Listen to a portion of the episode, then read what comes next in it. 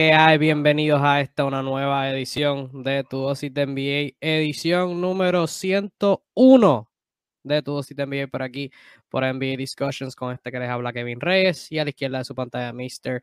Arnaldo Nal 2. Arnaldo, ¿cómo estás en esta bella noche? Todo bien, todo bien, todo bien, todo tranquilo, aquí eh, disfrutando de un día libre. Sí, es un día libre para, para ti y un día libre literalmente eh, para la NBA, porque hoy no hay acción de la NBA. Saludos a Ariel que nos pasa por aquí. Saludos a Ariel, uno de nuestros fieles seguidores.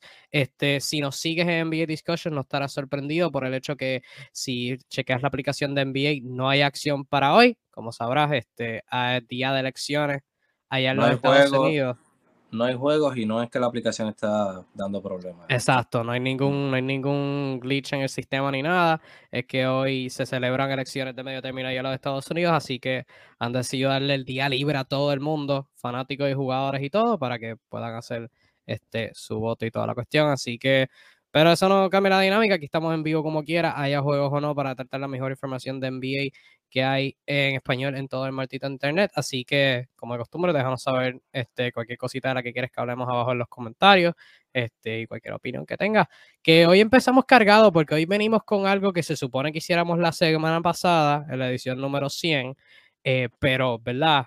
Eh, alguien sumamente irresponsable, yo, eh, pues no, no lo preparó para la semana pasada, pero no importa. Lo traemos para esta semana. Esta es la edición número 101, 101 regresamos a lo básico, que es este, hacer rankings insignificantes que este, son simplemente hechos para, para coger números, pero para eso lo vamos a hacer. Antes de, no obstante, debo darle gracias a el auspiciador de tu dosis de NBA y de NBA Discussion, nada más y nada menos que Impresiones Marrero. Impresiones Marrero se encarga de brindarte servicios de ítems personalizados este, en Puerto Rico, ya sea camisas, stickers, banners, D-boards, tarjetas, name tags, llaveros calendarios y mucho, mucho más. Tú lo nombras y de lo más seguro, Impresiones Marrero lo trabaja en Puerto Rico, están localizados en Bayamón, pero tienen envío para toda la isla. Así que no dudes en comunicarte con Impresiones Marrero. Síguelos en las redes sociales en Facebook e Instagram como Impresiones Marrero o comunícate con ellos al 787-564-7517. Nuevamente 787-564-7517. Y muchas gracias a Impresiones Marrero por auspiciar a NBA Discussions. Ahora muy bien. Ahora bien, pasamos a, a lo bueno, como habíamos previsto Vamos a relevar nuestro top 100. Em, yo voy a decir primero el de Naldo, porque Naldo tiene su celular, pero está en vivo desde su celular. Y, vamos a mencionar nuestro top 100 de los jugadores, de los mejores jugadores de la historia. Y en orden. No. Exacto. Sin miedo, no como la NBA, que para que ustedes vieran en orden alfabético y vieran, no, nos vamos en orden. Sí. Exacto. Ariel, Pero vamos a hacerlo del 100 al 1, ¿para qué? Exacto, claro, claro, vamos a hacerlo del 100 al 1. Este, Ariel, veo tu comentario, pero este, ¿verdad? Lo vamos a dejar para, para el segundo segmento, vamos a enfocarnos en este primero de este, esta tarea insignificativa que lo estamos haciendo por pura diversión, porque en NBA Discussions nunca hablamos de estos temas, así que aprovechamos la ocasión especial para hablar de este tema. Eh, primero voy a dar el de Naldo, después no, no sé cómo lo queramos hacer. Si alguien en los comentarios tiene alguna discrepancia de inmediato, pues la puede zumbar. Este, yo sí tengo un par de cositas que me llamaron la atención, pero de manera general, no, no sé si quieras dar algún contexto de tu lista o cómo te dejaste llevar o algún criterio en específico, algún tipo de jugador que, que favoreces por encima de otro. No, te dejo el espacio. No sé qué, contexto. Pues mira, no, realmente, realmente a la hora de hacer mi, mi top, mi lista de los mejores 100 en la historia, lo hice basado en tanto estadísticas como premios acumulados, ¿no? Estadísticas sin premios, pues no van a tener tanto peso como unas estadísticas con premios. De igual forma, eh, tener, eh, qué sé yo, eh, a los Robert Horry siete campeonatos, pero no tener estadística, pues no, no te va a hacer caer en esta lista, ¿no? Es una combinación de ambas, hay que saber hacer un balance a la hora de tú mencionar los mejores 100 en la historia. Este, y básicamente en eso fue lo que me basé a la hora de, de, hacerlo. Ahora voy a ir con tu ciencia, acaso después lo hacemos un post escrito, no sé qué queremos hacer con esto, pero ahora voy con tu 100, como dije, en orden, así que vamos desde el 100 al 1. Ah, vamos a respirar. Número 100, Larry Nance, padre de Larry Nance Jr. No, no voy a dar mucho contexto porque si no me tardo una eternidad. Número 100, Larry Nance. Número 99, Joe Dumars. 98, Al Greer. 97, Sidney Moncrief. 96, Ben Wallace. 95, Dikembe Motongo, Motombo. 94, Chauncey Billups. 93, Billy Cunningham. 92, Walt Bellamy. 91, Dave DeBuschier. 90, Clay Thompson. 89, Páralo ahí, páralo ahí, páralo ahí. Ok, vamos 10 en 10. Vámonos, vamos, vamos mis 10 y tus 10. ok, está bien, me gusta. me Ya tiraste del 100 al 90, que terminaste Exacto. en el 90 siendo Clay Thompson. Clay Thompson, correcto. No Ok, se muerdan gente de los Warriors, por favor. Ahora vamos con mis 100. O mi- mis 100, no, mis 10 primero. Número 100, yo tengo a Gail Goodrich. 99 tengo a Walt Bellamy. 98 tengo a Bob Lanier. 97 tengo a Hal Greer. 96 tengo a Sidney Moncrief. 95 tengo a Dikembe Motombo. 94 tengo a Ben Wallace. 93 tengo a Clay Thompson. 92 tengo a Chauncey Billups. 91 tengo a Billy Cunningham. Y 90 tengo a Dave sé cómo se Está bastante parecido, fíjate. Sí, está, está muy... yo- yo diciendo que por favor no vengan los fanáticos Warriors a matarme, porque puse a Clay Thompson 90 y tú tienes 93. Yo lo tengo 93. Sí, no, es que... O sea, este, lo que tú, a lo que tú hiciste referencia y la combinación de números este, y logros. Clay tiene muchos logros, pero Tiene hay muchos, jugadores por encima. tiene muchos campeonatos, pero como tercera voz del equipo. Sí, hay, hay... Uy, tercera tú dices. Uy, ok. Este... Claro, em, claro, cuando- digo, cuando estaba KD, claro. Ah, ah, ah, ok. Está bien. Yo pensé que tú lo decías por, por otro Por motivo. Draymond Green, no, por Draymond Ah, Green. no, no, no. Yo, yo, coño, no estoy solo. Este, pero, pero sí. Eh, sí, bastante parecida. Yo creo que más, más adelante, yo creo que se va a poner la cosa bien interesante. So, Vamos del el momento. 89 al 80, del Vamos 89 bien por el momento, yo creo que esta, esta es la sección que a la gente quizás menos le importe. Creo que de 50 adelante es cuando la cosa apriete. Pero Es para que vayan llegando, para que vayan calentando. Sí, sí, sí. Este, para que vayan tomando nota. Vamos de 89 a 80. 89, Arnaldo primero. Este, George Mikan, 88, Lenny Wilkins, 87, Dave Bean, 86, Grant Hill, 85, Nate Thurman, 84, Sam Jones, 83, Mitch Richmond, 82, Chris Bosch, 81, Manu Ginobili y 80, Chris Webber. Ahora yo, de 89 a 80. Tengo igual a George Michael en 89, 88 tengo a Dave Bean, 87 tengo a Grant Hill. Tengo un par de adiciones que tú no pusiste en tu top 100. Una de ellas está en 86 en la forma de Bob Dandridge. En 85 tengo, tengo a Adrian Dantley. 84 tengo a Chris Mullen. 83 tengo a David Thompson. 82 tengo a Nate Thurman. 81 tengo a Sam Jones. Y, a- y en 80 tengo a Christopher Antonio Bosch. Subí un poquito a Bosch. Hay un par de jugadores que más, ah, que más subí. Este, Sí, Ariel no. Sí, Sí. Ariel. Sí, Ariel. Tienes toda la razón. Gran Hill estaría probablemente en los 50 si no fueran por las lesiones. Sí, La realidad pues, es que sí. Gran Hill eso- tenía todo, todo para ser eh, de los más grandes en la liga, pero lamentablemente las lesiones eh, lo frenaron demasiado. sí, esos últimos años de Gran Hill que estuvo como jugador de rol. Eh, Le no- cortaron la no lo carrera. ayudaron. Sí, Sí. le cortaron la carrera a muchas lesiones. no lo ayudaron porque dentro, fuera de eso, o sea, el prime de Grand Hill, esa es otra cosa que por lo menos yo tomé en consideración haciendo mis rankings, es comparando los primes de cada jugador. Eso fue un factor bien importante para mí, o sea, cuán bueno fue el prime de un jugador. Y el prime de Grand Hill era uno de los jugadores más completos en la liga, promediando como 20, 9 y 7 Sí, no, cuando Hill llegó, años. Cuando Gran Hill llegó a la liga todos decían que era el próximo Michael Jordan. O sea, era un jugador sumamente completo. O sea, este, que podía, podía haber sido una amenaza en los triple dobles, sí, ¿verdad? Una Sí, versión, ver- un- una versión mejor de Scottie Pippen. Exacto, precisamente, precisamente. Este, pero como dijo Ariel. Eh, ok, 79 a 70.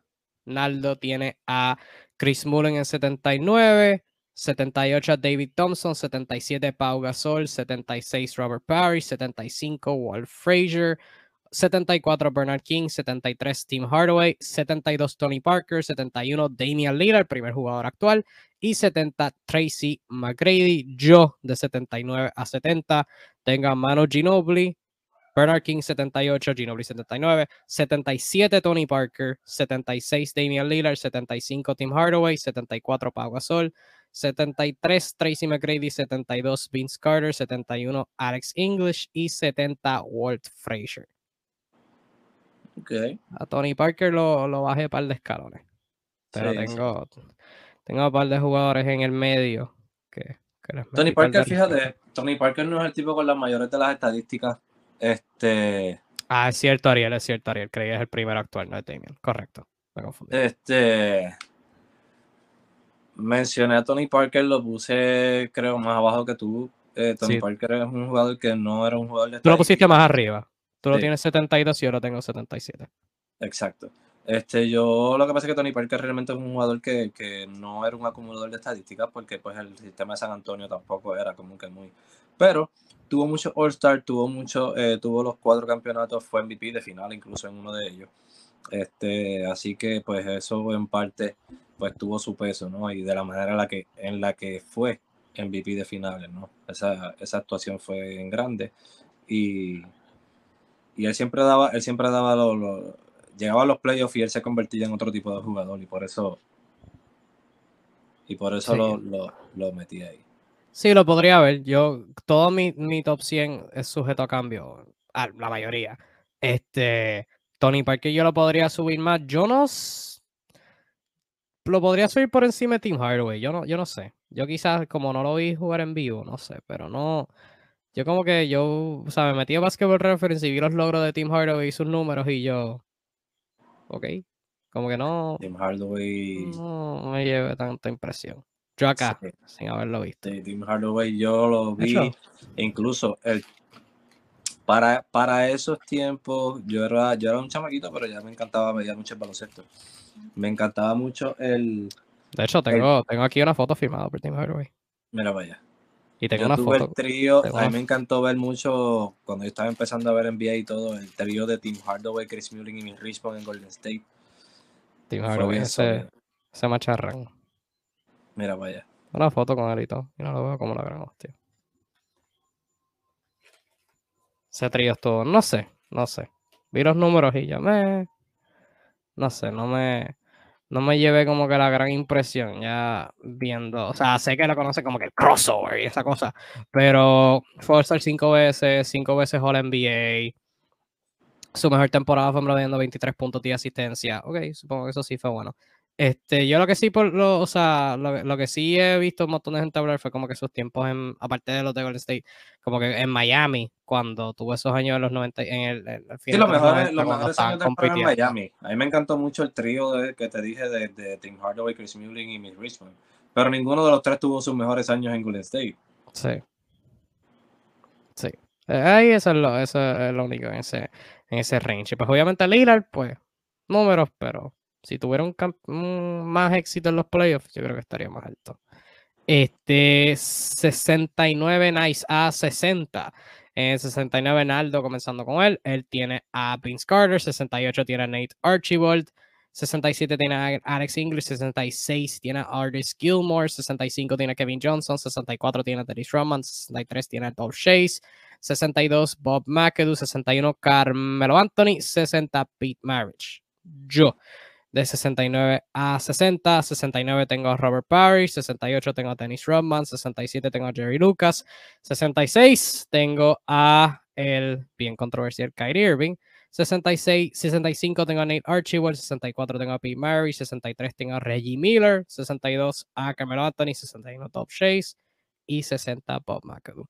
Kyrie Irving como ser humano y como activista podrá ser lo más basura que hay, este, pero como jugador de baloncesto, diría con el corte siendo 2018, de 2018 para atrás, eh, eso, eso es un tremendo jugador. Eso es un De tremendo nuevo, jugador. eh, Kyrie Irving, eh, yo te diría que es uno de los jugadores más talentosos que yo he visto por lo menos ofensivamente hablando, claro.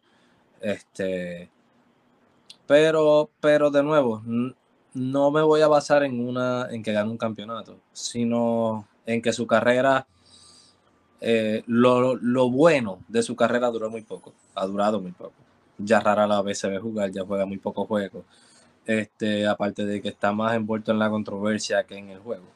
Y por esa razón yo no lo tengo en mi top 100. Eh, si hablamos de talento, definitivamente va y va bien, bien, bien arriba en la lista pero estamos hablando de, de, la historia, estamos hablando de, estadísticas versus premios versus y todo esto acumulado. Y pues ahí es en donde Kyrie Irving me, me, falta. No sé, ciertamente ese campeonato y de la manera que lo ganaron y de la manera que él ayudó, creo que este es bien importante. Eh, tres veces All NBA, siete veces All Star. Eh, este, mm, ¿verdad? Un montón de temporadas, por lo menos esta gente, este de números han sido buenas, pero dije haciendo el corte en el 2018, o sea, todas las temporadas excepto dos promediando menos 20 puntos. Estuvo bastante saludable en todas esas campañas, eh, salvo quizás la de su año novato. Eh, bueno, su año novato fue, fue el año que, que, que hubo 66 juegos nada más. este retiro lo dicho. este, bastante saludable, eso no sé. Yo se lo daría. Yo sí quisiera saber ¿Cuál es tu amor con Kevin Johnson, que lo tiene 65? Necesito explicaciones. Eh, bueno, un jugador que tuvo eh, temporadas de 20 y 10. De hecho, eh, creo que es uno de los pocos que tuvo de carrera, 20 y 10. fue uno de los jugadores que empezó este esta evolución del baloncesto del fancy, eh, de hacer el tipo de movimientos y, pases y cosas que la gente pues adaptó, fue cambiando el juego. Este, sus estadísticas, su all las veces que fue All NBA. Eh, no llegó quizás al campeonato nunca, pero eh, de nuevo, por lo menos estadísticamente hablando, y, la forma en la que eh, fue parte de, los comienzos de la evolución del baloncesto en, lo que son los 90 y eso. Eh, fue un gran jugador, definitivamente. Y tenía estadísticas muchas veces de los que jugadores ahora tienen, quizás ni, ni ahora. Eh, sí, sí, yo, ¿verdad? No estoy mm, de acuerdo en que fue sumamente bueno pero para ser entre los mejores 65 jugadores en la historia, como tú lo pusiste, lo veo como un stretch. Lo veo como un stretch. Solamente tres veces All-Star, cinco veces All-NBA, Most Improved. Muchas buenas temporadas, pero top 65. No sé. Este, Josué, estamos desde el 100 hasta el 1. Vamos, vamos por 60. Vamos por los vamos de 10 en 10, estamos del 69 al 60. Exacto. Quizás después lo sumamos escrito, no, no sé, quizás eso coja buenos números, no sé yo acá pensando.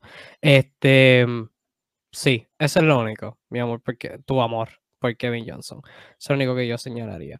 Este, pero igual tú puedes señalar lo que tú quieras. 59 eh, a 50.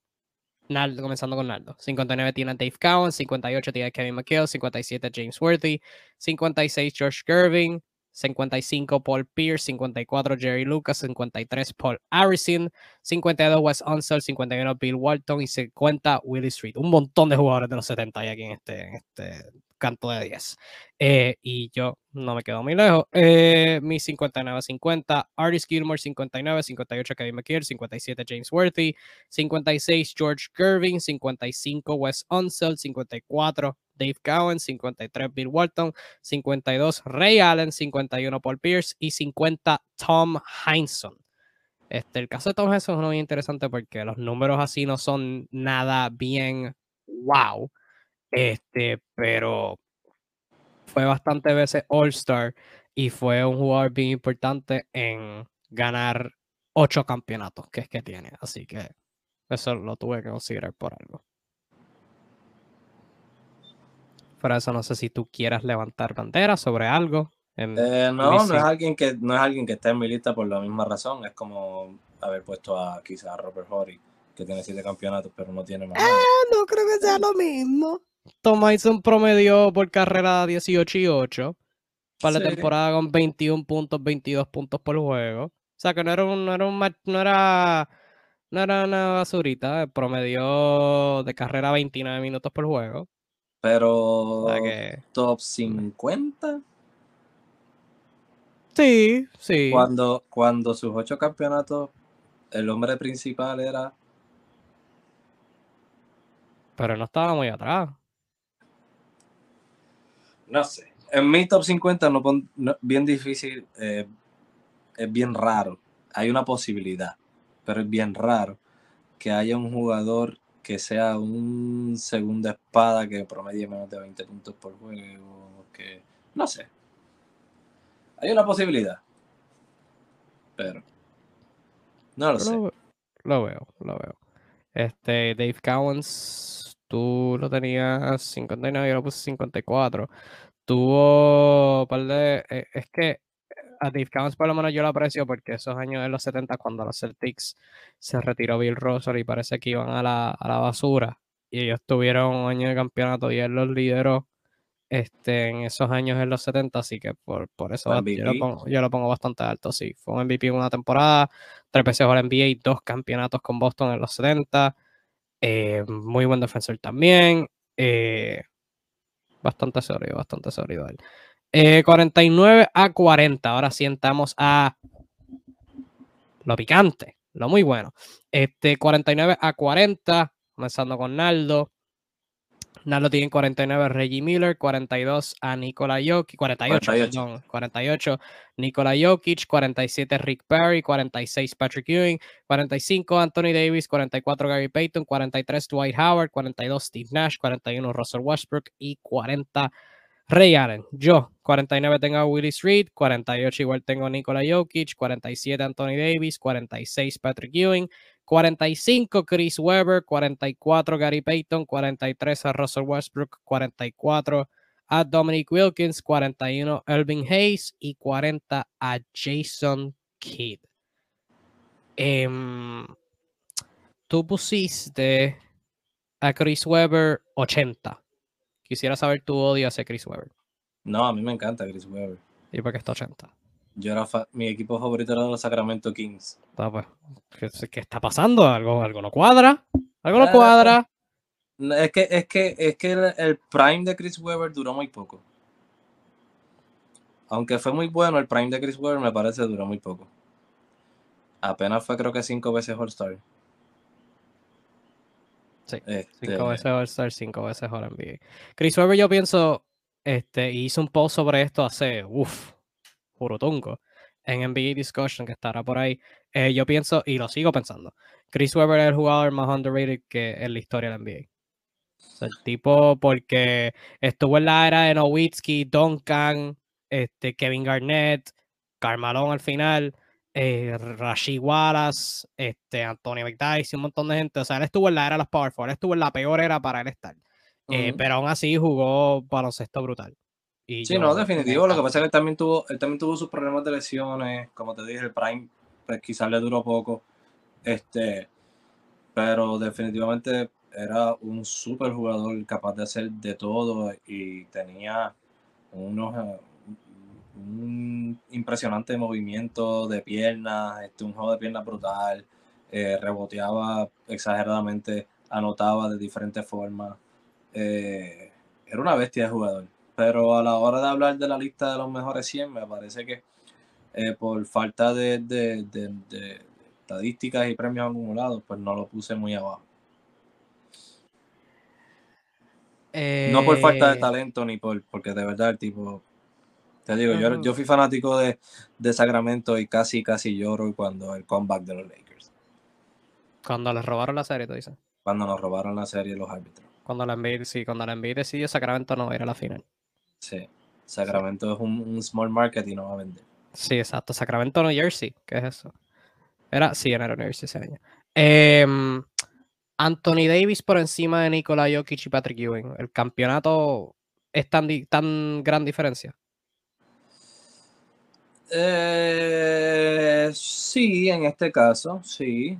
Eh, aparte de que obviamente Anthony Davis ha sido múltiples veces eh, All NBA. Lo pensé mucho para ponerlo, by the way. Busqué, busqué en, en, dónde cabía Anthony Davis. Pero luego de ver que pues por carrera son 23 y 10, más o menos. Este es un tipo que ha sido varias veces eh, mencionado para el defensa del año. Este, o sea que es demasiado bueno en ambos lados de la cancha. Ha ganado MVP de, de, de All-Star. Ha sido varias veces selecciones All NBA First Team, Second Team también. Eh, lleva como, ¿cuántos All-Star ya? ¿Ocho? Este, o sea, que estadísticas tiene de más y pues aparte se le suma un campeonato que pues eh, ese es el cherry on top. Sí, yo opino igual. Yo lo puse solamente un puesto, diferenciándolo. Yo puse AD 47 y Jokic 48 por eso mismo. Anthony Davis ha estado una década haciendo esto. Jokic, tres, cuatro añitos más de este nivel que ha mostrado y sube un par de escalones más. Sí, exacto. O sea, si me preguntas a mí, acuérdate, estamos haciendo la lista hoy. Es. ¿Qué de noviembre? 8. 8. 8 de noviembre del 2022. A lo mejor hacemos esta lista de aquí a 2, 3 años y Nicolai Jokic va por encima. Exacto. Ya tiene, ya tiene dos MVP, cuando Anthony Davis no tiene ninguno.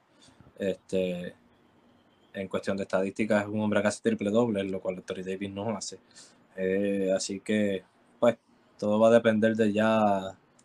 Cuán lejos va a llegar Jokic en esa lista va a depender ya de su éxito en los playoffs.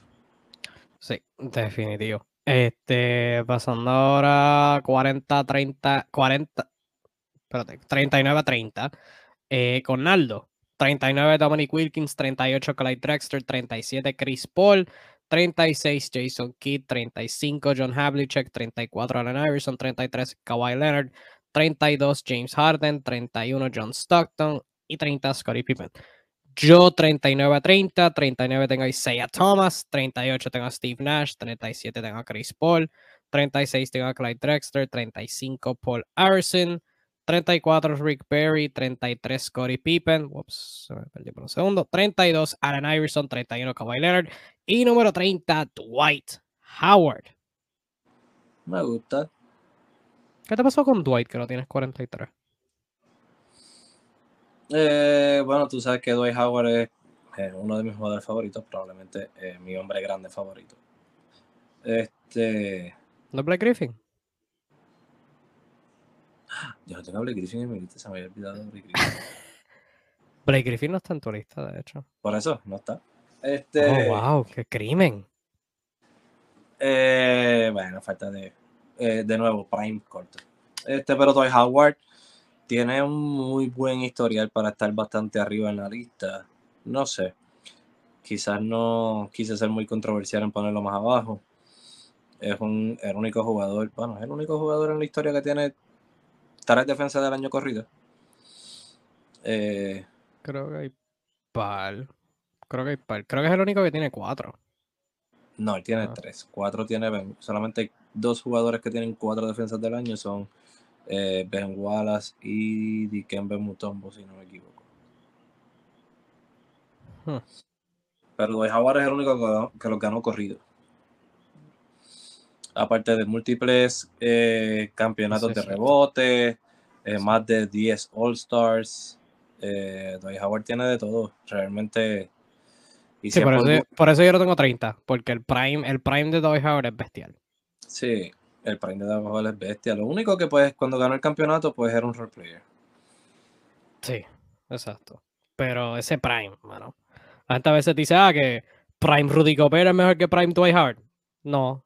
Hay no, que ser bien payaso. no, y cállate, de verdad. Hay que ser bien payaso. Sí, no. Hay, gente que ha tenido esos debates. tremenda, tremenda payasada. Sí. Prime de Marcus Cousins contra Prime de Hart. Prime Joel Embiid contra Prime de Hart. Yo, con todo respeto, no. Con todo respeto, no. Dwight Howard era simplemente diferente. Este, Dwight Howard inclusive de 2011 llegó segundo en MVP. La gente piensa que, ah, LeBron se lo grabaron. Dwight Howard terminó segundo. Eh, Dwight, Howard, Dwight Howard fue top 5 para el MVP. Wow, como 4 o 5 años corrido, yo creo. top 5. Y obviamente los doble dobles, los tapones, esto, o sea, 13, 14 rebotes por juego sin exageración. Eh, tipo, era, era una máquina. O sea, defensa del año con 18 defensa del año con 18 puntos por juego y doble doble de promedio de 18 y 14, una cosa así de absurda.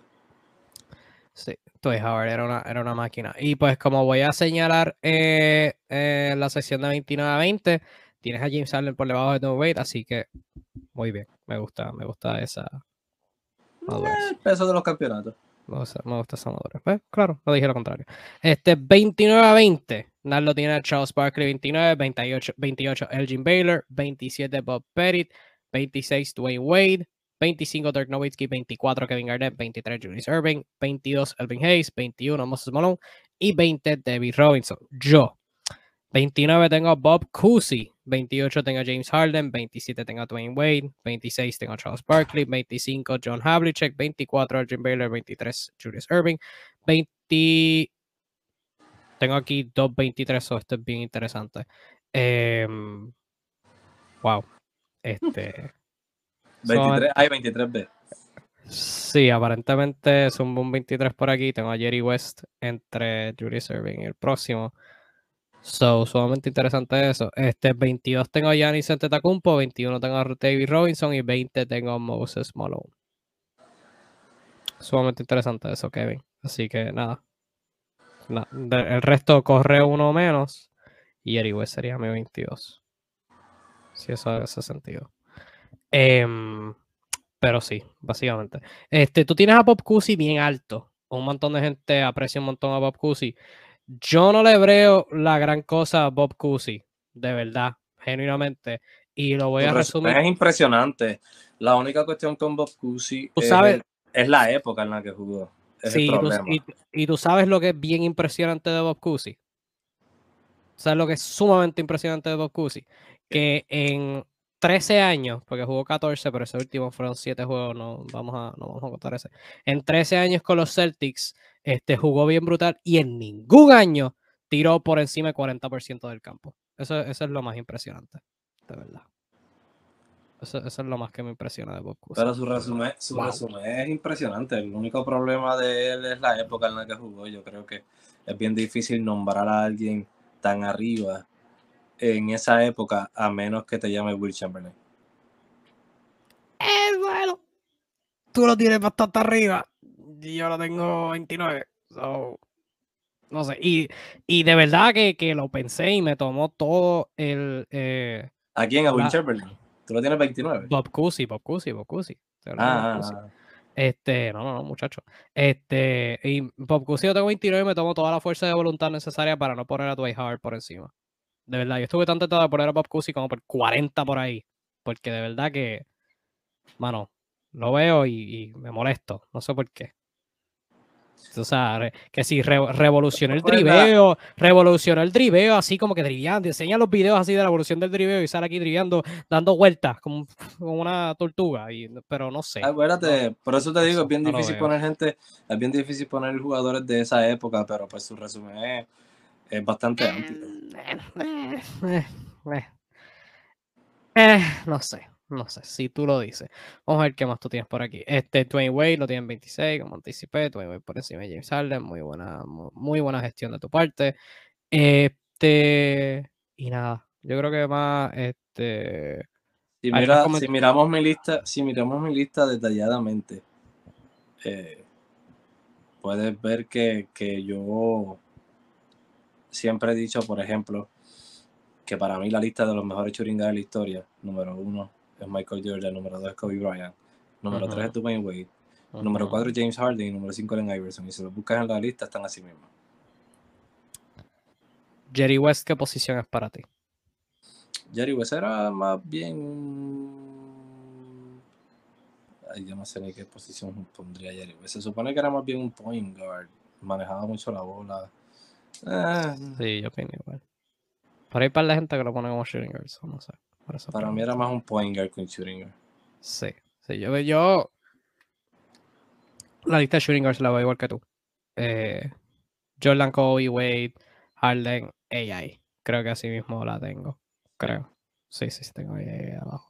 Em, y ¿verdad? sin hacer spoiler de cómo va el resto de la lista. 20, eh, sí, 19 a 10. 19 a 10, aquí es que la cosa se va poniendo interesante. 19, Naldo tiene a Isaiah Thomas. 18, Giannis Antetokounmpo. 17, Carmelo. 16, Jerry West. 15, Bob Cousy. 14, Kevin Durant. 13, Shaquille O'Neal. 12, Oscar Robinson. Oscar Robertson. 11, eh, Stephen Curry. 10, Tim Duncan. Yo, 19, uh, Carmelo. 18, Bob Pettit. 17, Dirk Nowitzki. 16, Oscar Robertson. Oscar Robertson, chacho. 15, John Stockton. 14, Kevin Durant. Kevin Garnett, perdóname. 13, Kevin Durant. Los dos Kevin, uno detrás del otro. 12, 12, Larry Bird. 11, Stephen Curry con dolor en el alma, porque la gente de NBA Discussion sabe que me encanta decir que Stephen Curry es top 10. Eh, y 10, Shaquille O'Neal.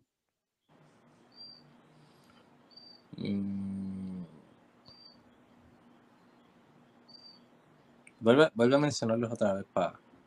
19, Carmelo, mejor conocido como el pedófilo. 18, Bob Pettit. 17, Dirk Nowitzki. 16, Oscar Robertson. 15, John Stockton. 14, Kevin Garnett. 13, Kevin Durant. 12, Larry Bird. 11, Stephen Curry. 10, Shaquilius, Shaquilius O'Nealius. Larry Bird, 13. 12. 12. Larry Bird, 12. Por debajo de Stephen Curry, lo más importante. Fuera del top 10, Larry Bird. Sí. ¿Qué te puedo decir? ¿Qué te puedo decir? y John, Stockton, y John Stockton 15. Y yo pensé que yo era una de las personas que más amaba a John Stockton en la vida. Y tú lo tienes aquí. Muchacho, tú lo tienes 31. Muchachito de Cristo. Es que, o sea, lo, es que, o sea, más allá de las asistencias y los robos, bla, bla, bla, este, la durabilidad. La durabilidad de John Stockton, el hecho que duró tanto y duró tanto jugando bien. Sí. John Stockton es uno de los récords que probablemente, o sea, imagínate, va a ser eh, primero van a romper el récord de, de Karim Abdul-Jabbar antes de romper el John Stockton. Los de John Stockton, pero tiene más de uno. Perdona, Mariel dice, ¿por qué esa decisión? ¿A qué decisión te refieres? Esta? Aquí llevamos a la de 20, 20 decisiones controversiales. A la de la este... probablemente, porque la Bird fuera del top 10 está complicado. Bueno, es que, este, y vamos a hablar de mi top 10 porque es que los demás que están en mi top 10 son indiscutibles eh, por encima de él el único más debatible. O sea, ya estamos hablando que en tu top 10 no está Chamberlain, dijiste, ¿verdad? Chamberlain no, no, yo no he dicho eso. Yo no he dicho ah, eso. ¿Tú no has mencionado a Chamberlain en tu lista? No, no. Ah, ok. en tu top 10 estamos hablando que no está Chuck, no está. Chuck está a 10. Ah, es verdad, tú mencionaste a Chuck en 10. En tu top 10. ¿qué, no está... ¿Qué línea tú vas? ¿Qué tú estás asumiendo aquí, aquí de mí? Es que ahorita estaba hablando de Chamberlain y dijiste, no, porque lo tienes muy arriba, yo lo tengo 29, pensé estaba, que estaba hablando de Bob Cousy, estaba hablando de Bob Cousy. Ah, de Bob Cousy. Este, pues no tienes a, a Larry Bird en tu top 10. Uh Chuck es número 10. No tienes a Oscar Robertson. Yo tampoco lo tengo, pero nada. Sí, Oscar Robertson está a 16. Yo lo tengo a 16, tú lo tienes 12. Es que Oscar Robertson es como que bien complicado verlo por ello de la, de la década que jugó. Sí bien complicado. O sea, jugó en los 60, este, los 60 y al principio de los 70 puso sus números y ganó ese campeonato con Milwaukee cuando ya era claramente segunda espada de, de Karim. So, no sé. El caso de Oscar Robertson para mí es bien difícil. Sí. Bien difícil analizarlo en comparación. Para muchos, no, y obviamente ninguno de los dos lo tenemos en el top 10. Hay gente que lo tiene dentro del top 10. Sí, hay, gente que lo tiene como segundo o tercer mejor point guard. Hay gente, sí, hay gente que lo tiene dentro del top 10 y yo dentro del top 10 no lo tengo y de hecho cuando por lo menos yo menciono mi lista de point guard, yo saco aparte a Oscar Robertson y a Jerry West y ni los menciono porque son otro tema aparte. Sí, es bien complicado. En el, respeto, este el respeto de lo que lograron, maybe los pongo dentro del top 100.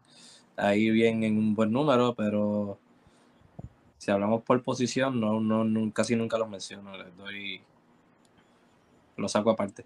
Sí, exacto. Este Ariel me comentó sobre la decisión de Larry. Pues mira, como dije, ya los, de, los otros nueve que están en mi lista son indiscutibles por encima de Larry. O sea, el 10, el 10 es Shaq. Y Shaq está. está ¿Tú estás consciente? ¿Tú estás consciente? Probablemente, pero dale. Que Larry Bird promedió 26 puntos, 10 rebotes, 5 asistencias, más de estilo y un blog por juego y revolucionó la competencia de tres y se ganó múltiples campeonatos y compitió contra Magic Johnson en los 80 eh, y todas esas cosas. ¿Tienes todo eso en mente? todo eso sí, todo eso, todo eso lo pongo en mente y de hecho, la mayoría de lo que tú acabas de decir, tú lo puedes moldear y encaja en, la descripción de, de Stephen Curry. Porque Stephen Curry promedió sus numeritos, sus puntos, sus rebotes, su asistencia sumamente eficiente en la misma compañía de Larry Bird, siendo más chiquito. Este, revolucionó, no la competencia de tres, muchachito, revolucionó el tiro de tres, revolucionó el juego. Este, y estuvo compitiendo con LeBron, estuvo compitiendo con Kevin Durant, estuvo compitiendo al principio de la década con Tim Duncan, compitiendo con Chris Paul. Claro, claro. Eh, sí, sí. No, yo no tengo duda. O sea, Stephen Curry todavía le queda carrera y puede llegar al top 10 en mi lista. Eh, actualmente yo no lo tengo porque para mí los primeros tres. él, no, está en mi top 10, pero está por encima de Larry Bird. Pues, a mí, mi, para mí, Stephen Curry pues, no está por encima de Larry Bird. Larry Bird está en mi top 10. Eh, Stephen Curry no está por encima de Larry Bird porque pues, sus primeros tres años fueron medios desapercibidos por las lesiones. Eh, y aún le falta carrera, aún tiene sus MVP, tiene sus campeonatos. Eh, en algunos no fue espada. Y. Eh, no sé. Y realmente, y realmente, pues todavía le falta muchas estadísticas para acumular para llegar a las estadísticas de la Bird. no sé. No sé. Stephen Curry todavía no llega a los 20.000 puntos. No, claro, o sea, cuando estamos hablando de totales, pues obviamente. Por eso. Pero analizando temporada por temporada y los logros hasta este punto. Janis, Janis yo lo tengo, Janis yo lo tengo en mi top 20. Tiene todo para ser un top 10, pero le falta todavía carrera bueno, no sé, no, no sé, no sé eso. Le falta mucha carrera, le falta mucha carrera para, acumular estadísticas. Los premios ya están. Tiene premios que ni votándolo se acaban. Y apenas tiene, no tiene ni 30 años. So, hay que ver cuántas estadísticas logra acumular antes de que se retire. Yanis tiene mejor este, legado en cuestión de premios que Stephen Curry. Eh, yo te podría hacer un caso. Mm. podrías hacer el caso, pero ¿estarías confiado en ese caso? Para mí, ¿qué tan lejos puede llegar el uno del otro? ¿Qué tan, o sea... Ok, eso es uno. Ok. No, no, no, porque, mira, Stephen Curry tiene MVP. ¿Tiene cuántos? ¿Dos? Sí, uno unánime, de hecho. Sí. Ajá. ¿Cuántos tiene Yanis? Dos. ¿Defensas del año? Uno. Uno o dos. No acuerdo. Yanis tiene dos defensas del año. Stephen Curry no va a llegar ahí ni cerca nunca. Este, ambos tienen campeonato. El de Yanis, por lo menos, fue igual o más significativo, puede decirse. Fue más, fue más significativo, fue más significativo, fue más peleado. Fue mucho más peleado. Que, cualquiera de Stephen Curry, sí. Quizás el pues primero de Stephen Curry. Y el último. El primero de Stephen Curry. Este. Y realmente, o sea, la cuestión con Giannis es que Giannis es en ambos lados de la cancha, versus Stephen Curry es un lado de la cancha. El peso que tiene Stephen Curry por el hecho de que evolucione el baloncesto, pues obviamente eso tiene mucho peso. Pero ambos tienen ahí, ahí. Para mí va a, depender de qué estadísticas, cuántas estadísticas logran acumular cada uno antes que se acabe sus carreras. Yo creo que ya Yanis está, obviamente lo hacen de maneras distintas y ya inventamos el top 10, este, antes de irnos por esta tangente, pero Yanis está en el punto ahora mismo en el que estaba Stephen Curry entre 2015, 2010 sí, 2015, 2018, 19, en términos del dominio de temporada regular. Obviamente lo hacen de manera distinta, pero Stephen Curry, o sea, el 2016, 2017, había juegos donde él metía 30 puntos y no jugaba casi ni, el cuarto quarter. especialmente en el Metía- 2016. me- Metía O sea, 40 en 28 minutos. Claro, o sea, él no, no jugaba ni el cuarto quarter y en 2016 que hace ese equipo ahora. Por eso, exacto, que Giannis está ahora mismo en ese nivel. Y Curry pues ahora mismo ya pasó de ese nivel y pues está ya en, ya muchísimo mayores. Giannis todavía le queda un montón de carrera. Giannis yo creo que puede, tiene el potencial de terminar con mejor legado que Stephen Curry, pero ahora, o sea, mejor legado en términos de galardones. Eh, pero ahora no creo que lo tenga. Le falta. No, ahora Le mismo no. dos o tres yo tengo, temporadas más. ahora mismo tengo a Stephen Curry por encima de Giannis en mi lista, claro. Ok, muy bien. Excelente. Yo Ok, puse a Curry donde 12, ¿verdad? Y Giannis no, está tú tienes 18. 11. Tú tienes 11 y yo lo tengo 12. 11. Los dos tenemos 11. Ok. Y, y Giannis yo lo tengo 18. Sí, y yo lo tengo 22. Ok. Top 10. Nuestro top 10 all time al día de hoy, 8 de noviembre del 2022, a las 8 y media de la noche. Y en orden, importante. Y en orden. Naldo en su top 10. Tim Duncan. 9, 10. Tim Duncan. 9, Kobe Bryant. Que paz descanse. 8, Hakeem Olajuwon. 7, Larry Bird. 6, Will Chamberlain. Que paz descanse también. 5, Bill Russell. Que paz descanse también. Mucho, mucho fallecido aquí. 4, Karim Abdul-Jabbar. 3, Magic Johnson. 2, LeBron James. Y 1, Michael Jordan. Poderoso. Yo, mi top 10. Número 10, Shaquille O'Neal. Número 9, Hakeem Olajuwon. Me gusta que tienes a Shaquille llevo antes que Sí. Shaquille. Sí, me me, me- me has convencido, me has convencido. Este, 8, Kobe Bryant. 7, Tim Duncan. 6, Magic Johnson. 5, Will Chamberlain. 4, Bill Russell. 3, Karim Abdul-Jabbar. 2, LeBron James. Y 1, Mario Chalmers. Es embuste, Michael Jordan. Sí. La gran pregunta, la pregunta que la pregunta que nadie se estaba haciendo, ¿quién piensa, quién en NBA Discussion piensa que es el mejor? Es Michael Jordan. Ajá, lo que iba a decir de Shaq. Shaq, Hakim. ¿Quién dijiste en el 8?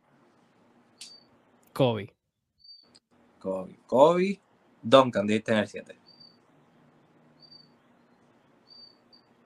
Que ese, le- ese legado de Tim Duncan, mano. O sea, podrán decir que, ah, Tim Duncan estuvo todo el tiempo en San Antonio. No, no, no. seguros- entiendo. Y eso, eso, eso, eso o es sea, un pro. sí. O sea, por, por la gente que quizás lo diga, como que hay, hay gente que puede decir, ah, que Tim Duncan estuvo tiempo, todo el tiempo en San Antonio. ¿Tim Duncan estuvo todo el tiempo en San Antonio o San Antonio tuvo a Tim Duncan todo el tiempo?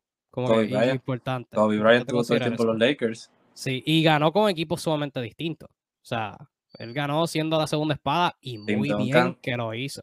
Tim Duncan definitivamente es un top 10, no importa dónde lo pongas, Tim Duncan es un top 10.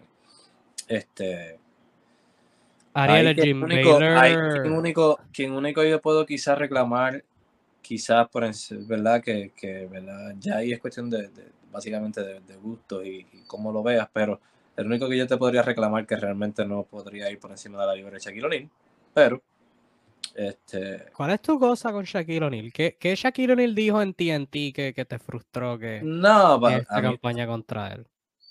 para mí es absolutamente nada. Este Shaq. Lo que pasa es que Shaq. Eh, o sea, Shaq es impresionante. Fue el, fue el hombre más dominante que ha habido en la NBA en su posición.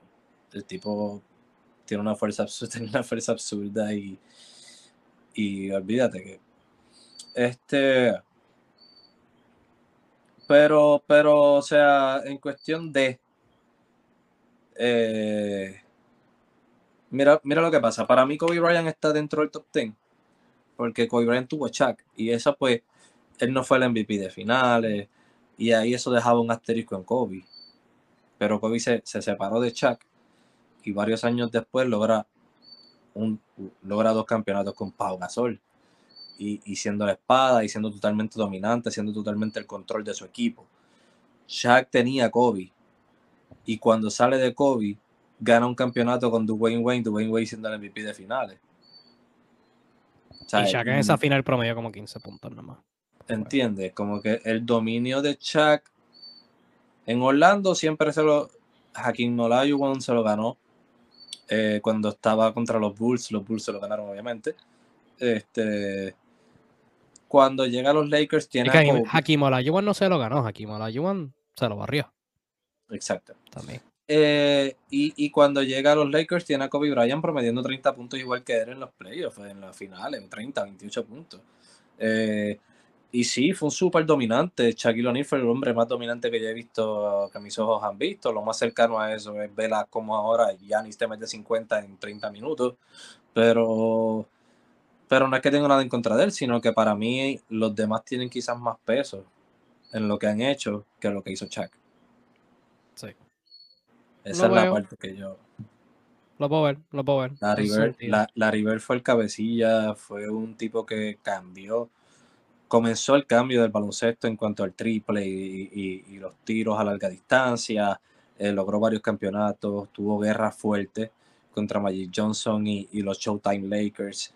Este, y, tenía como que ese peso que, quizás no le veo a Chuck en las veces que ganó que lo hizo muy bien porque lo hizo súper bien, obvio.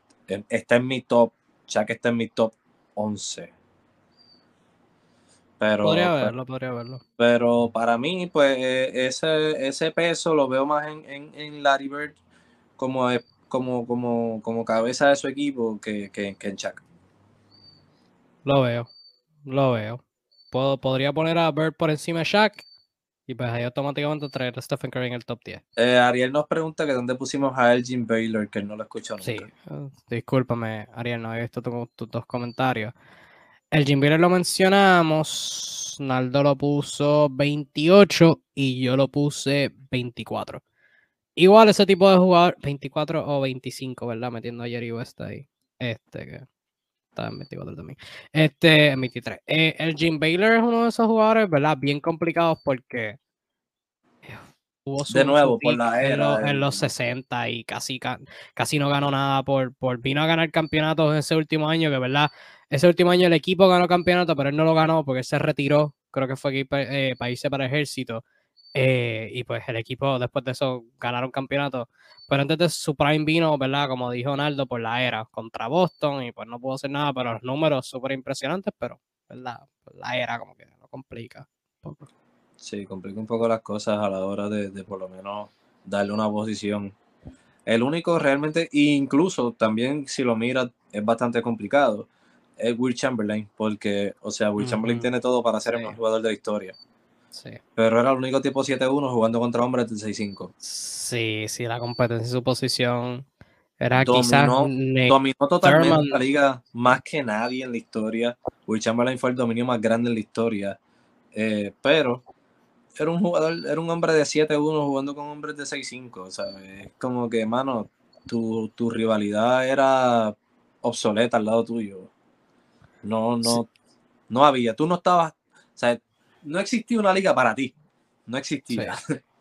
Sí, exacto. Y pues, ¿verdad? Una espada Está en el top 10, pero realmente él tiene todo para ser número uno y nadie lo tiene número uno. Está en el top 10, por respeto.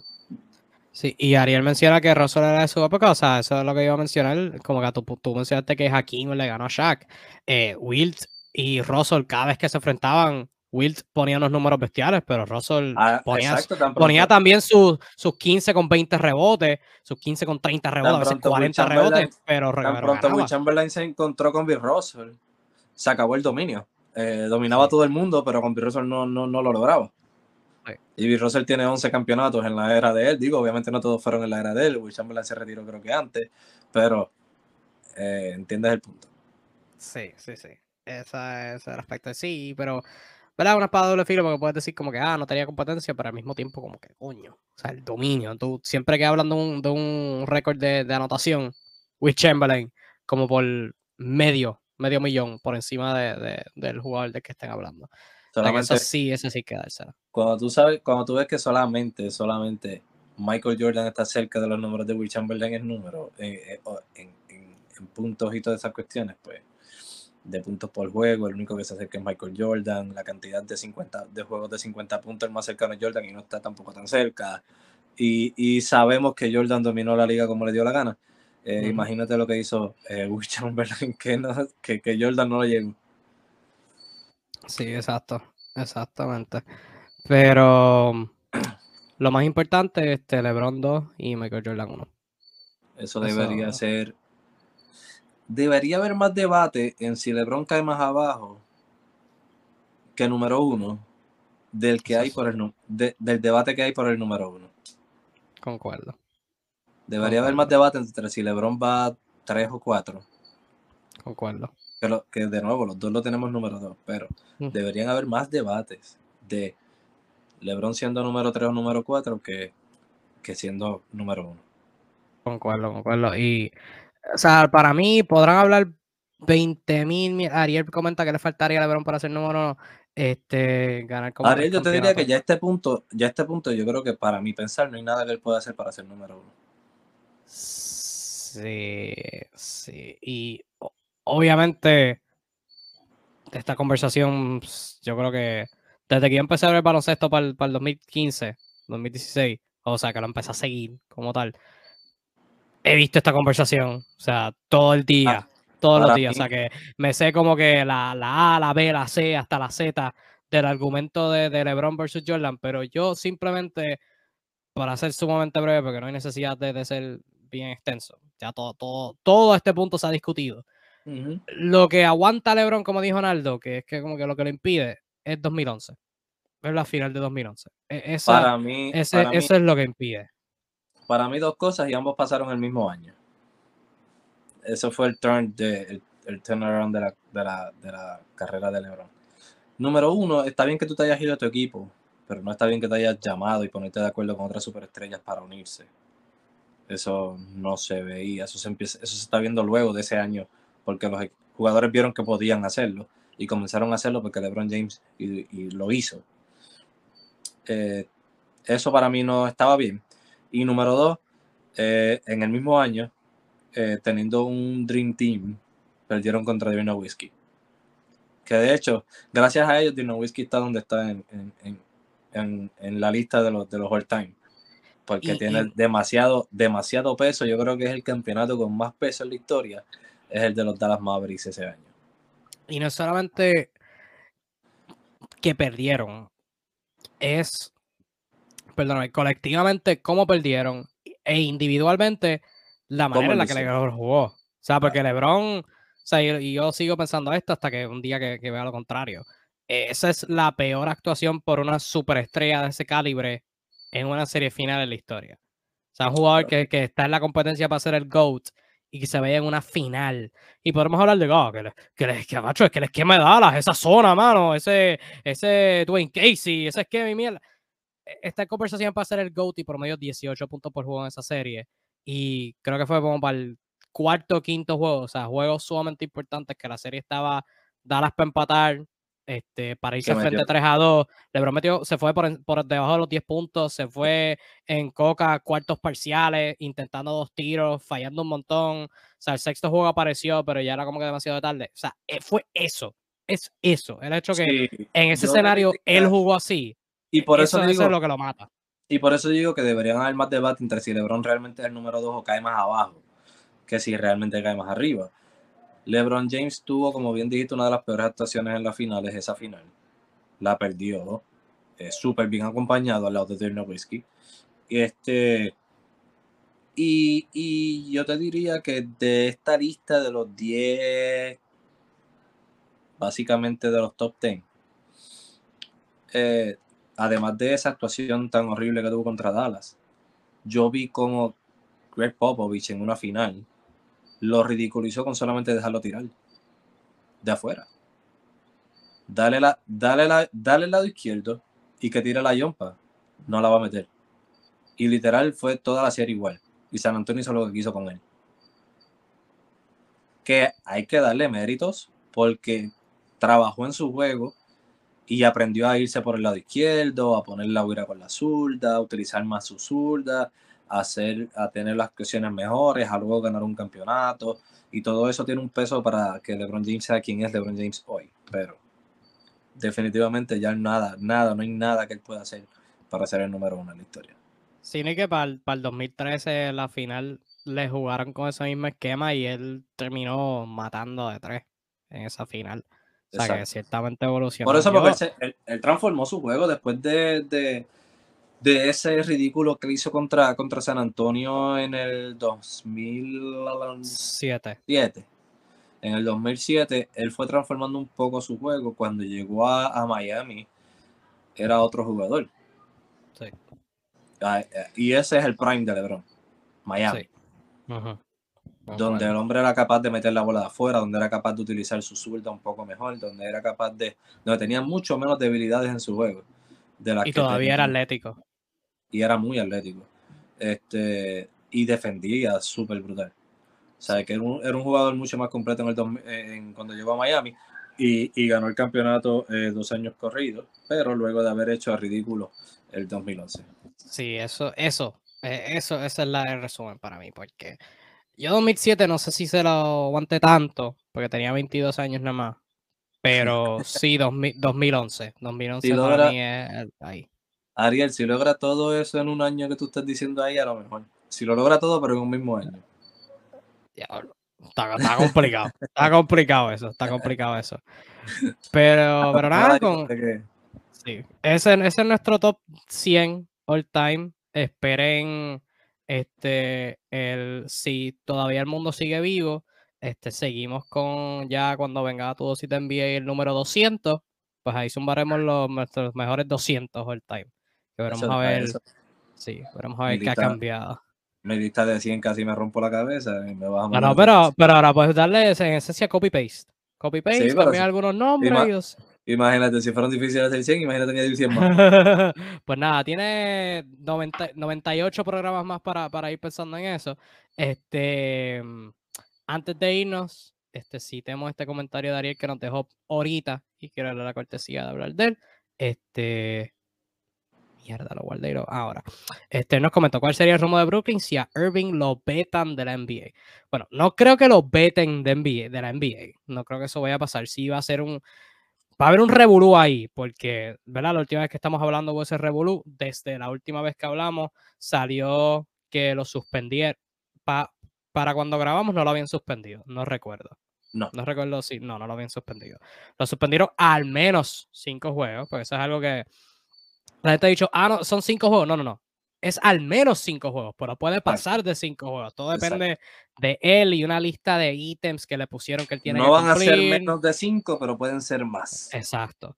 Este, y tiene, eso depende de una lista de ítems que salió que él tiene que cumplir. Hoy se reunió con Adam Silver, pero salió Jalen Brown diciendo que la asociación de jugadores va a mirar la situación porque le están pidiendo demasiado. Bla, bla, bla, bla, bla, bla. No sé qué va a pasar. No creo que lo veten. Pero si se da el escenario de que Brooklyn se sale de él, pues excelente, porque es lo que tienen que hacer. Y como lo hablaba el programa pasado, claro, claro, claro. Este, una cosa, una cosa es lo que la NBA imponga, no van a no lo van a vetar de la liga. Eso no va a pasar. Pero otra cosa es lo que Brooklyn haga como organización. Y Brooklyn sí puede decidir no seguir siendo, no seguir teniendo una relación con Kyrie Irving, dejarlo sentado y buscarle un cambio. Eso sí puede suceder. Así que este, son dos cosas bien distintas. Ahora bien, eh, retomando o vamos a hacer mejor la pregunta. ¿Cuál sería el rumbo de Brooklyn si no cuentan más con Kyrie Irving? Y entonces vamos a, a contestarla de, basada en eso. Implosionarlo, que sería lo mejor. Exacto. Y mira, todo va a depender, obviamente para, para salir de Kyrie Irving va a tener que ser vía cambio, probablemente. No creo que ellos vayan a dejarlo ir gratis. Así que todo va a depender de lo que consigan en el paquete. Quién ofrezca por él y qué son capaces de conseguir por él. Este, por lo menos te puedo, a mi manera de pensar, desde mi punto de vista, es una mejor, es algo bueno para Brooklyn como organización no tener que contar con un Kyrie Irving tan polémico, este, que juega la mitad de la temporada, que tú no sabes cuándo vas a contar con él y cuándo no. Este, como organización, ¿verdad? Y tú buscando lo mejor para tu equipo y la química y que sean más una familia y que busquen la manera de trabajar juntos y que se entiendan el uno al otro, tú no puedes contar con jugadores como Kyrie Irving. Así que yo creo que salir de Kyrie Irving para Brooklyn sería algo beneficioso. Bien difícil conseguir un talento como él, pero eh, no todo en el baloncesto, ya hemos visto anteriormente que no todo en el baloncesto es talento. Sí, no, y que, y que nada es imposible. En algún punto, en algún punto, recuerdo como si fuera ayer, pensábamos que el, que el contrato de Chris Paul era el más tóxico que la liga y que no se podía cambiar, y lo terminaron cambiando como dos veces después de eso. Así que este, nada es imposible, pero sí, lo hablé el programa pasado y lo reitero. Lo mejor que puede hacer eh, Brooklyn ahora mismo es implosionar esto. O sea, Caribbean bye, ben, ben Simmons quizás bye, Kevin Durant definitivamente bye, eh, Royce O'Neill probablemente bye, Patty Mills bye. O sea, empezamos desde cero. Empezamos desde cero, todos los chamaquitos, y vamos a ver qué se nota. Y para el añito de reconstrucción, porque o sea, te lo digo, tienen que, tienen que zumbar una bomba, implosionarlo todo y volver a reconstruir, literalmente. Este, y quizás, quizás salirse de Sean Marks. Este, o sea, empezar desde literalmente cero. Definitivamente no contratar a Amy Doka, por el amor a Cristo, porque muchachos, o sea, quieren, quieren evitar dramas de relaciones públicas, quieren contratar a Amy Udoka. O sea, aquí, ¿quién los entiende? Sí, eso, es lo que está, o sea, es una de las cosas más importantes para Brooklyn. Brooklyn tiene que salir de toda esa toxicidad, de todo ese revolú este, con, la prensa, que tienen a la prensa todo el tiempo encima. Eso realmente afecta. Es que se las buscan, se las buscan. Sí, no, definitivamente, pero como equipo tú no te puedes centrar en el baloncesto si están más pendientes a las cosas que pasan afuera que las que pasan adentro. Salir de Brooklyn es un beneficio, adiós, salir de Kyrie es un beneficio para Brooklyn. Yo creo que eso elimina la mitad de tus problemas. Definitivo. Con solamente salir de un jugador le eliminas la mitad de tus problemas. Definitivo. Quizás más de la mitad. Pero eh, va a ser bien importante ver qué van a conseguir por él. Porque si logran conseguir buenos jugadores, quizás estrellas, pues, pues puede hacer que Kevin Durant se quede y mantengan lo que tienen ahora y lo intenten una esta temporada, quizás una más. Pero si lo que consiguen es eh, agüita de, de, de basura, pues lamentablemente van a tener que romper todo lo que tienen ahora mismo. Sí, definitivo. Y lo dije el programa pasado, o sea, todos los programas y, y saludos Bongo Bongo desde Buffalo, New York. Saludos, papá. Saluditos a Bongo Bongo, que propone a Kevin Durant pasando a Miami. Pues no estoy en desacuerdo con esa idea. Sí, no, definitivamente nuestro amigo Flash 305 debe estar de acuerdo con tu idea. Y, lo más, este y lo más bonito de todo es que si fueran a hacer un cambio hipotético, eh, Brooklyn no puede adquirir a Ben Simmons porque no pueden tener a dos jugadores que hayan firmado un rookie scale extension y para eh, te a Miami. A Miami. sí, o sea, este Brooklyn, o, sea, un equipo en NBA no puede tener a no, no, no lo expliqué bien. Este, empiezo otra vez. Eh, un equipo en NBA no puede tener a dos jugadores que hayan firmado un rookie scale extension. Eh, ben Simmons firmó un rookie scale extension. Bama de Bayo firmó un rookie scale extension. Así que Miami legalmente se va Kevin Durant, se va Kevin Durant con Ben Simmons y Adebayo pasa. No, no, no, no, no, no, no. Y señor te reprenda por, por traer ese pensamiento al, este Ah, no, la linda. Kevin ah. Durant por Oladipo. Pues muchacho, Oladipo, Calabri, Don Robinson, mete a Tyler Hero y ya, y vamos por encima. Todo el equipo. Ah, ya, la linda. vamos, nos vamos, cuadro sería Gabe Vincent, Jimmy Butler, Bama de Bayo, Kevin Durant y Kevin Martin. Muchacho. No. Y, y Mastruz de sexto hombre. Y Mastruz de sexto hombre. Tenemos a Diablo, Utonis Haslem va a tener que jugar sí o sí. Eso, es lo que, eso, es lo que me preocupa. Este, sí. Eh, pero, ah, quería terminar con un chiste interno, aprovechando que, aprovechándote que estás aquí. No sé cuántos boricos hayan aquí este, salud. Eh, pero si Kyrie se tuviera que ir de la NBA, ¿cuántos equipos de BCN quisieran optar por los servicios de Kyrie Todos. Por lo menos los vaqueros no lo quisieran. Angelito es mejor que Kyrie. Yo creo, yo creo que todo el mundo. Yo creo que nadie va a poder ignorar ese talento. Todo el mundo. Angelito, yo prefiero Angelito que Kyrie. Ok, ranking de Poingar en BCN. Angelito, Walter Hodge, Nate Mason. Ok, so yo sé que Ares, Bayamón, Bayamón no lo va a querer. Bayamón no lo va a querer. Arecibo, dependiendo de lo que pase con Hodge, lo, lo- yo creo que lo van a querer. Pero no sé si tengan los chavos. Este, definitivamente, no tiene. Guaynabo, que le gusta traer los, los Sí. importados. Guaynabo y Santurce, porque Santurce no tiene point guard. Pero San Germán está bien con Mason, mano Macau. O Macau yo creo que haría ese push. Fíjate, no se cambiaría porque Macau es blanco y negro. En Kyrie. Kyrie- Kyrie termina en, en China. ¿Tú dices? Con en, Shanghai-. Tai- en Taiwán, en el equipo de Toy Howard. Ah, esa es buena. Ese buen pick and roll. Un buen, dúo de pick and roll, muchachos. Promedio 50 puntos los dos. Este, y vamos a pronto. Si Kevin Durant quiere ganar, se tiene que ir de Brooklyn. Pues, quizás. Quizás, quizás, probablemente. Si quiere ganar un campeonato. Pero nada, eh, whoops, quiero ganar. Este, nada, con eso terminamos. Damos por concluida esta edición de Todo Sit NBA. Revelando nuestro top 100. El top 100 que nadie pidió, pero lo dimos como quiera en la edición número 101, así que volvemos a programación regular la semana que viene, hablando de lo más reciente del obra- obviamente aprovechando este día libre en la acción, así que mañana no hay jugador de la noche, mañana no hay resumen de nada, porque no pasó nada hoy, este, pero sintonicen para actualizaciones, post de datos curiosos, lo que sea, y análisis, y lives, y la mejor información de NBA en español que vas a encontrar en todas las redes, que es aquí en NBA Discussions, traída a ti por Impresiones Marrero, que trabaja Sí.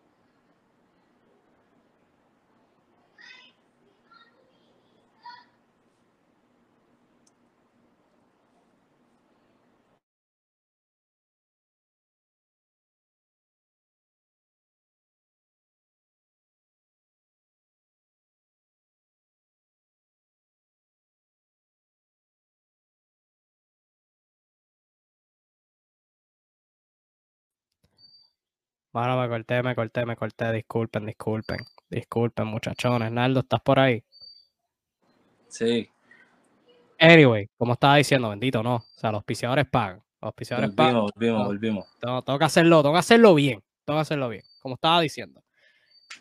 NBA Discussion traído a ustedes por Impresiones Marrero, que trabaja con todo tipo de ítems personalizados en Puerto Rico. Su sede es en Bayamón, pero trabajan con envío para toda la isla del encanto. Cuando hablo de ítems personalizados, me refiero a camisas, stickers, banners, D-boards, tarjetas, name tags, llaveros, calendarios y cualquier cosita que te venga a la mente. De lo más seguro, Impresiones Marrero lo trabaja. Síguelos en las redes sociales para que veas su trabajo. Impresiones Marrero, Instagram y Facebook. Puedes llamar- darles una llamadita al 787-564-7517. 787-564-7517. Y muchas gracias a Impresiones Marrero por auspiciar. a Y muy pronto, y muy, muy, muy, muy pronto vamos a estar viendo parte de su trabajo con nosotros aquí en NBA Discussions. Eh, los mejores trabajan con los mejores. Y eh, así que nosotros trabajamos con Impresiones Marrero, que se va a encargar de eh, hacernos una un dice, ¿cómo se dice eso? Un se me olvidó la palabra. Bueno, van a reestructurar nuestra imagen aquí, así que este van a estar reestructurando un poco nuestra imagen aquí con su con su gran trabajo. Así que espérenlo pronto por ahí. Impresiones Marrero se va a encargar de que NBA Discussion se vea mucho mejor en tu dosis de NBA. Así Eh, es. Así que, como dije, los mejores trabajan con los mejores y nosotros trabajamos con Impresiones Marrero. Mismo es servicio e artículos de calidad. Y como dijo Naldo, lo podrán estar viendo aquí en vivo y a todo color por todo System NBA, que es transmitido todas las semanas por aquí, por NBA Discord. Así que muchas gracias por su sintonía. Cuídate mucho, que tengas un lindo resto de tu día y nos vemos en la próxima. Chao. Chao.